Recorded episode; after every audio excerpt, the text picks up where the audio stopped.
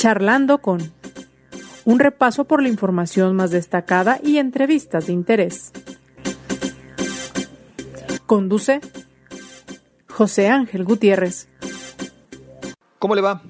Con el gusto de siempre le saludamos y damos comienzo a Charlando con. Gracias a usted que tiene a bien seguirnos a través de la plataforma de su preferencia en este espacio que pretende platicar acerca de los temas de coyuntura, platicar acerca de aquello que podemos mejorar, aquello en lo que urge pongamos atención como sociedad y muy en particular las autoridades. Damos comienzo así a nuestro espacio en el cual hoy platicaremos pues acerca de un lamentabilísimo incidente que ocurrió en Puerto Vallarta, donde la coordinadora estatal de CLADEM pues fue víctima de un intento de privación ilegal de su libertad. Y escuche usted dónde, ni más ni menos, en instalaciones de la Fiscalía Regional. Le invito a que me acompañe. Platicaremos con Sandra Quiñones en unos momentos más. Mientras tanto, le invito también a que vayamos a un rápido recorrido por parte de la información más destacada.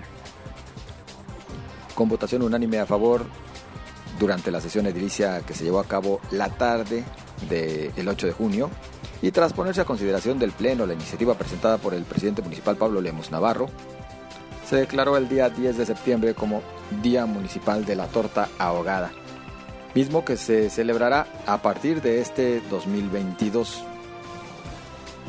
La Secretaría de la Defensa Nacional, en conjunto con los ayuntamientos metropolitanos, realizará una nueva campaña de canje de armas de fuego y juguetes bélicos en esta ocasión, se instalarán cinco diferentes módulos en los municipios de Guadalajara, Zapopan, Tlaquepaque, Tonalá y Tlajomulco, donde los ciudadanos se podrán acercar para entregar de manera voluntaria juguetes bélicos que serán canjeados por despensas, mientras que quienes entreguen armas de fuego reales recibirán un electrodoméstico.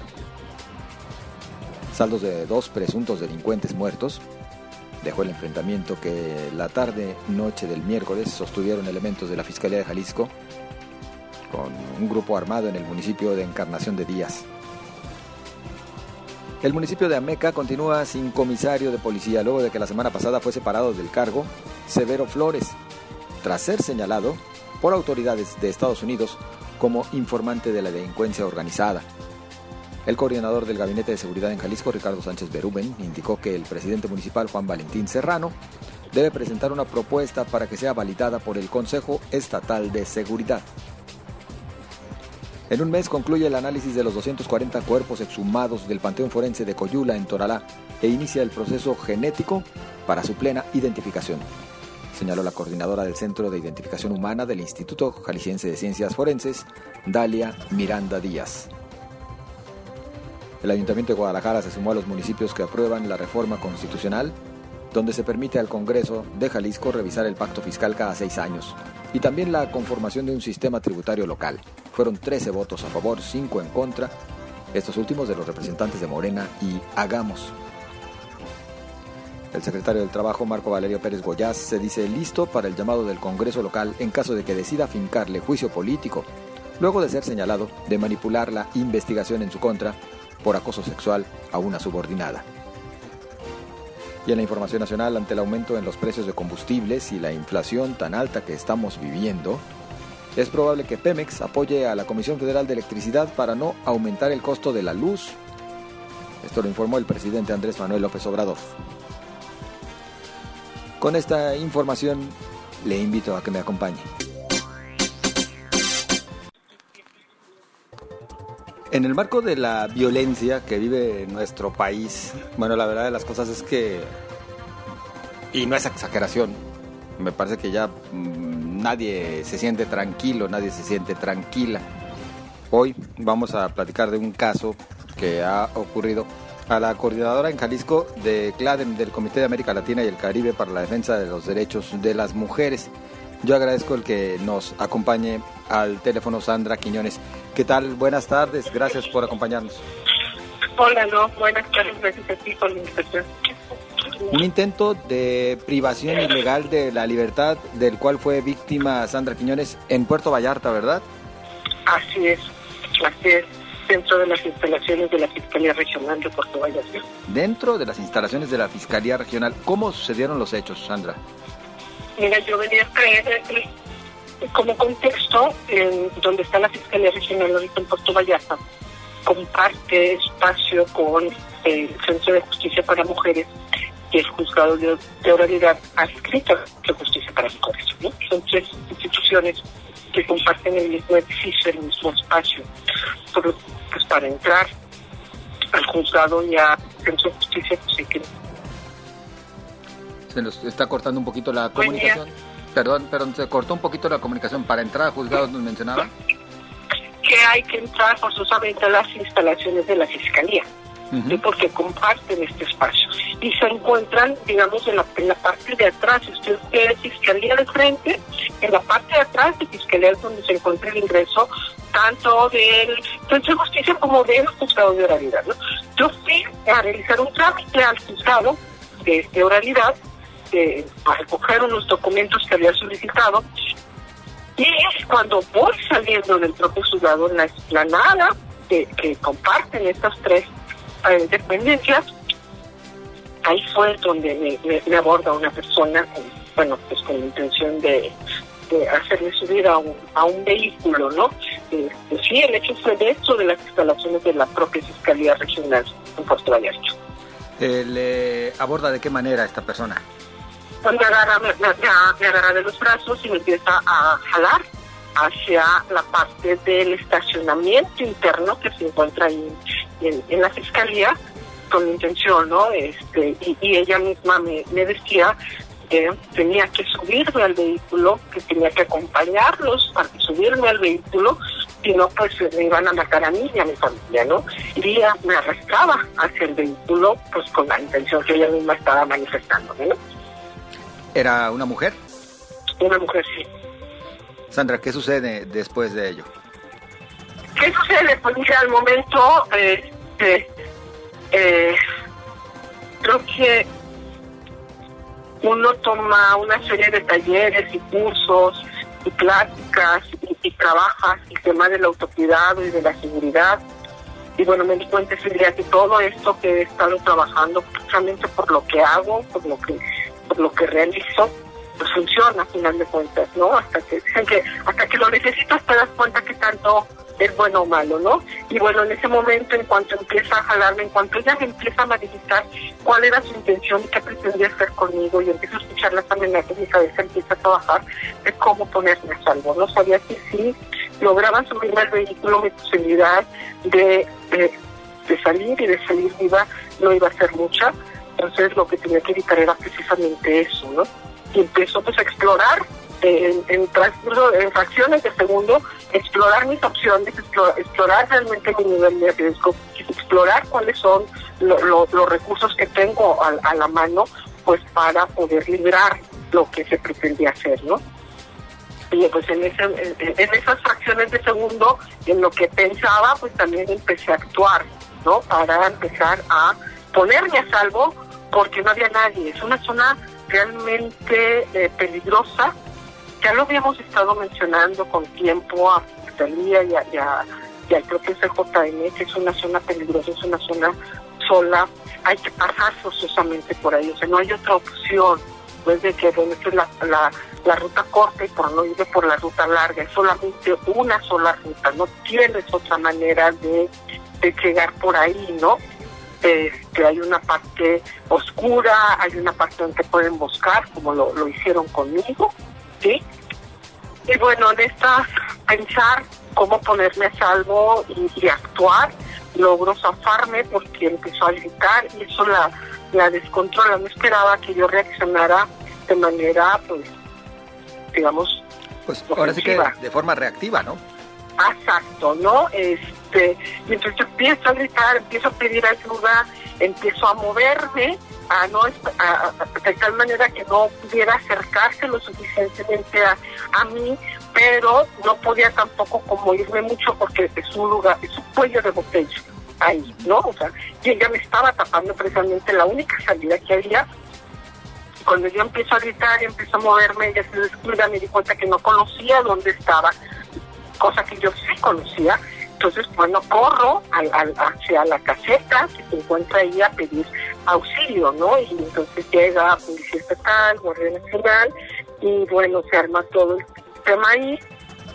Termina bajando la directora de la fiscalía, y, me preocupa porque se supone que hay cámaras de seguridad, y se supone que debe de haber alguien que debe estar vigilando qué es lo que pasa. ¿Qué cámaras? Porque nadie de los que estaba allí vio cómo me estaban jaloneando, porque ni siquiera fue en un lugar apartado, fue un pleno explanada, ¿no? A la luz pública a las 12.30 del día, de un lunes, ¿no? O sea, hubiera podido esperar si hubiera salido de una audiencia a las 8 de la mañana el domingo, ¿no? Donde está cerrada la fiscalía, donde... No, era un lunes a las 12.30 de la mañana en plena explanada, ¿no? Plena luz pública. Y me preocupa, ¿cómo es posible que Fiscalía, supone que tiene cámaras, no se percató de lo que estaba pasando, ¿no? Yo cuando empiezo a gritar, nadie acude. O sea, si alguien ahí le pasa algo y empieza a gritar, no hay quien se percate, no hay quien se preste los O sea, tuve que correr. Yo fui la que me desplacé a buscar un refugio, a buscar un espacio donde yo pudiera estar segura, porque no encontré ninguna otra opción. ¿Esta persona se dio a la fuga?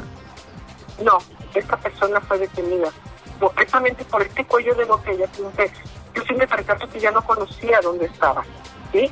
Entonces, al, tener yo esa, digamos, pequeña ventaja sobre ella, pues la utilizo, ¿no? Y ella misma se encierra y bueno, cuando ya empieza a llegar toda la, la, la que la ayuda, eh, logran encerrarla y, la se detiene. ¿Solamente a ella? Sí.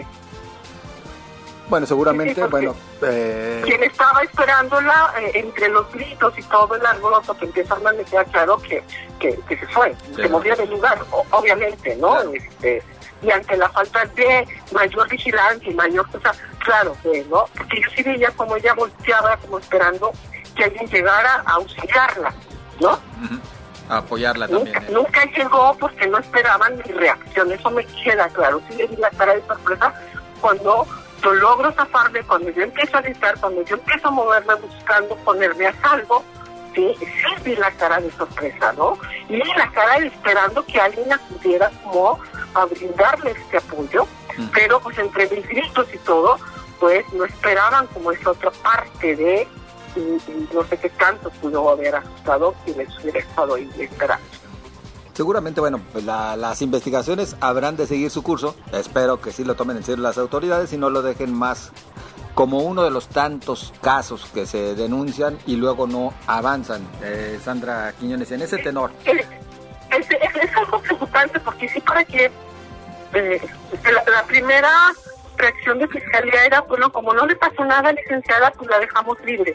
No, hombre. Y, eso es algo que es muy común en nuestras autoridades, ¿no? Como no te pasó nada, pues ¿para qué lo detengo? ¿No?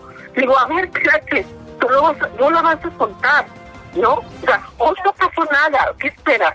O sea, hasta que tengas una denuncia por, por desaparición o porque me, me, me, me, lesionaron o porque me mataron, entonces sí vas a tener que abrir una carpeta. O sea, un delito.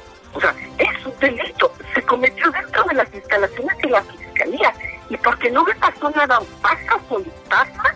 O sea, hubo que generar una serie de acciones y presiones, incluso desde la propia de México, para obligar a la fiscalía que no soltara a la persona, que la pusiera a disposición de un juez para que abriera la carpeta, porque pues como no pasó nada, pues para qué hacer todo el papeleo, ¿no? O sea, entiendo, y, y, bueno, es algo que nosotros hemos venido visibilizando y, haciendo los señalamientos puntuales de por qué pasan tantas cosas en este país, ¿no? Porque pues, no pasó nada, son tres golpes, nada más que amenazó, ¿no? Y después le encuentras muerte y dices, es que nunca acudió con nosotros. No, cuando acudió no quisiste tomar la denuncia, porque para ti pues, no pasaba nada, ¿no? Nada más fueron unas pequeñas amenazas. fue un intento, pues también el intento cuenta como delito. Claro, porque no solo hubo el intento de él, sino hay amenazas de muerte a mí y a mi familia, tal cual, ¿no? Eh, ¿Se me hace grave? Claro que se me hace grave. En este país, a los periodistas, a las periodistas, a las defensoras de derechos humanos, nos matan, ¿no? Eh, a veces sin ni siquiera tener una amenaza previa, ¿no? Ah, yo traigo ahorita en esta parte de que, que la mujer siempre habló en plural, ¿sí? Sé que hay alguien más con ella, había alguien más y tiene que haber alguien detrás de. Y las amenazas me queda claro que son esta forma de coacción para que no pongas resistencia. Y era, te vamos a matar a ti y a tu familia, ¿no? Y con este señalamiento de que saben quién soy y que saben quién es mi familia. Por supuesto. Yo, yo, yo estoy bien, sí, en ese momento no me pasó nada. Pero ¿qué crees? Yo tengo una amenaza contra mí en contra de mi familia. ¿Existe en este momento algún tipo de protección para Sandra Quiñones y su familia? Sí, tengo, sí hay una protección. Desgraciadamente no precisamente por parte de Fiscalía del Estado, pero sí, sí tengo una protección. No por parte de Fiscalía. Así es. Sandra, eh, ¿existe algún elemento que le haga eh, identificar eh, el porqué de este intento de, de privación ilegal de la libertad? Eh, después del hecho estuvimos organizando eh, todo, ¿no? Y, revisando pues todos los asuntos a los que en los que estoy como, como abogada, ¿no? Tengo muchos asuntos penales. y, y sí logramos identificar por ahí un par de casos que pueden tener relación directa con, con esto, ¿no? Incluso lo que pasó después de, de, de, de que tratan de subirme al vehículo, las conductas de fiscalía, toda esta serie de, pues como no le pasó nada de licenciada, pues aquí se rompió una táctica cada quien para su casa y nada más hey, espérame, no, o sea, todo esto ya, ahora sí que pasado, pasado el hecho, y en el análisis que hicimos desde el tema de riesgo y de identificación y todo, y tenemos por ahí un par de asuntos que, que son como los que nos alertan, ¿no?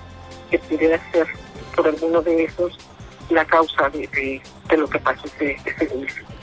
Aquí yo hago un paréntesis para advertir que no nos vayamos a ir con la finta, porque habrá quien diga entonces en este momento, ah, este intento, esta amenaza que, que pesa eh, sobre Sandra Quiñones tiene que ver con su labor profesional como abogada, no como defensora de los derechos de las mujeres.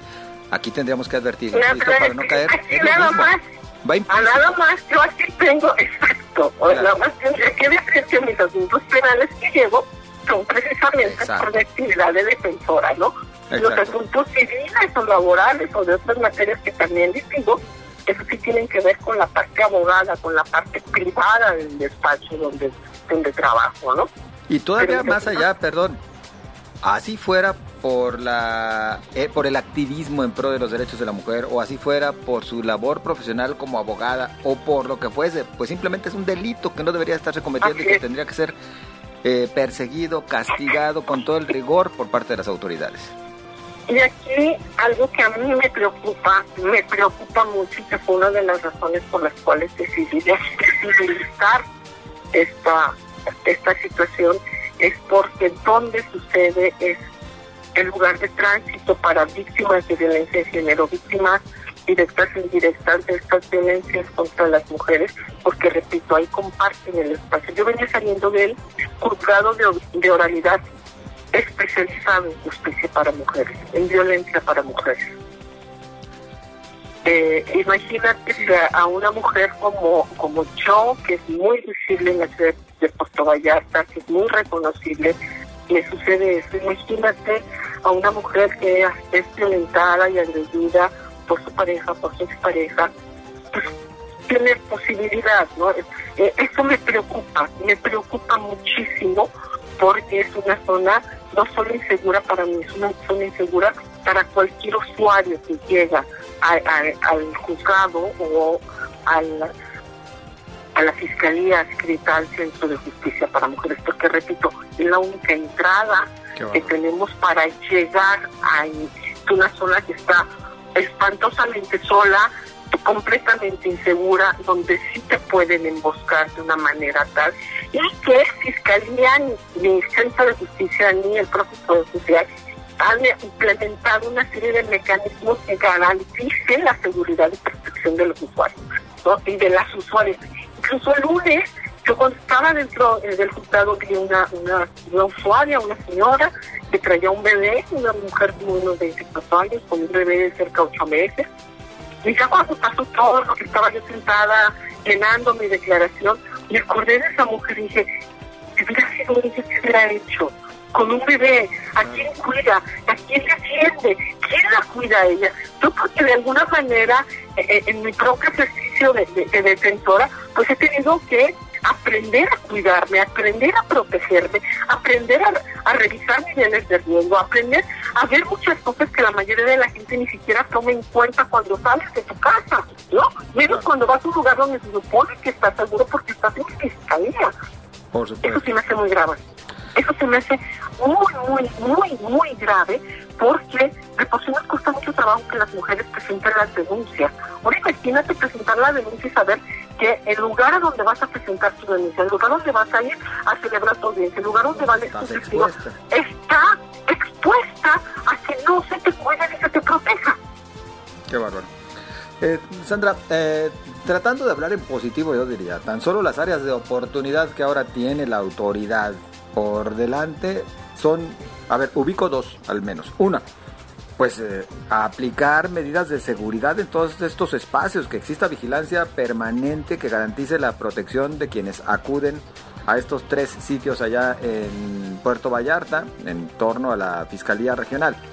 Dos, ya cambiar esa maldita costumbre que existe de decir no pasó nada y ahí queda, ahí muere. No, sí pasó y se debe de hacer justicia como si hubiese sucedido. Así es, así es, creo que sí coincidimos en este, en este punto, en, el ver eh, que Fiscalía tiene que hacer una revisión junto con las otras autoridades que con, con, comparte espacio para generar espacios seguros y generar todas las medidas necesarias para que quienes vayamos eh, nos sintamos seguros. Yo, yo te confieso, yo tengo que tomar toda una ruta, incluso por lugares que generalmente no utilizan las, los usuarios para ingresar al juzgado, porque sí, me da miedo volver a pasar por ahí. No puedo, de hecho no puedo pasar por ahí ahorita porque sí mi nivel de ansiedad aumenta porque luego, luego recuerdo todo lo que pasó y prefiero eh, meterme por donde, repito, no es de usuarios, no es no son las rutas normales, incluso mucho más largas, pero me siento mucho más segura porque no me siento tan expuesta. Entonces, tendrán que revisar qué tienen que hacer para que esa zona que es insegura sea una zona que permita la, la, tranquilidad, ¿no?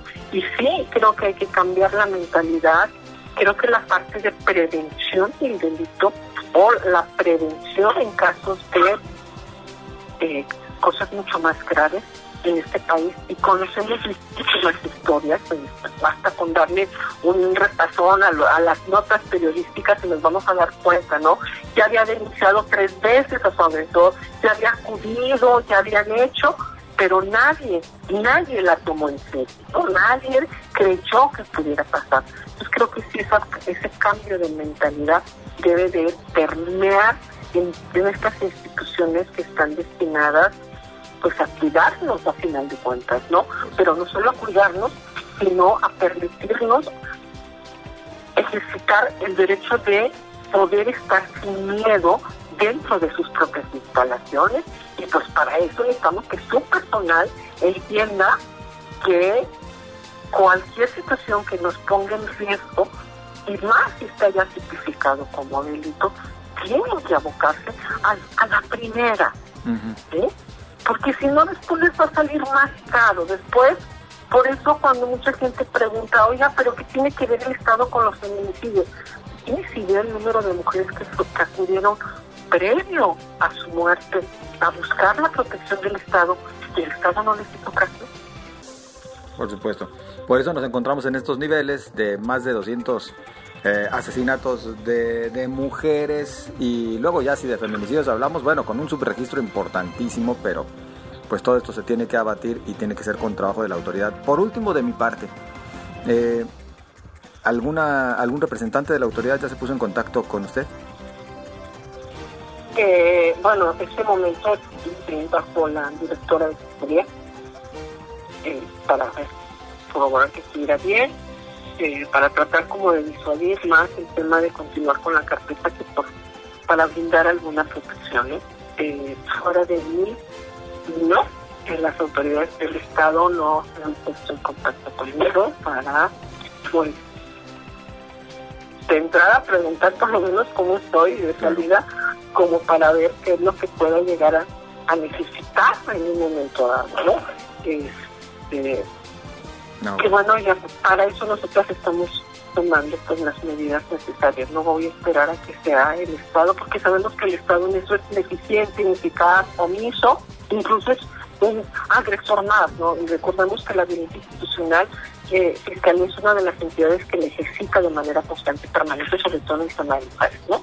Entonces no voy a esperar a que yo tengo que, desgraciadamente en este país, repito, periodistas, defensoras, activistas, tenemos que aprender a cuidarnos, porque sabemos que la autoridad no nos cuida, ¿no? Por eso esta consigna que dice el Estado no me cuida, me cuida mi sanidad, eh, pues las corroboramos en, en casos como el mío, ¿no? Que han sido mis amigas, las redes de mujeres, las redes de defensoras, quienes me han aportado, quienes me han arropado, quienes sí se han acercado a mí a decir, vamos a trabajar para que sigas estando bien, que no vuelva a suceder.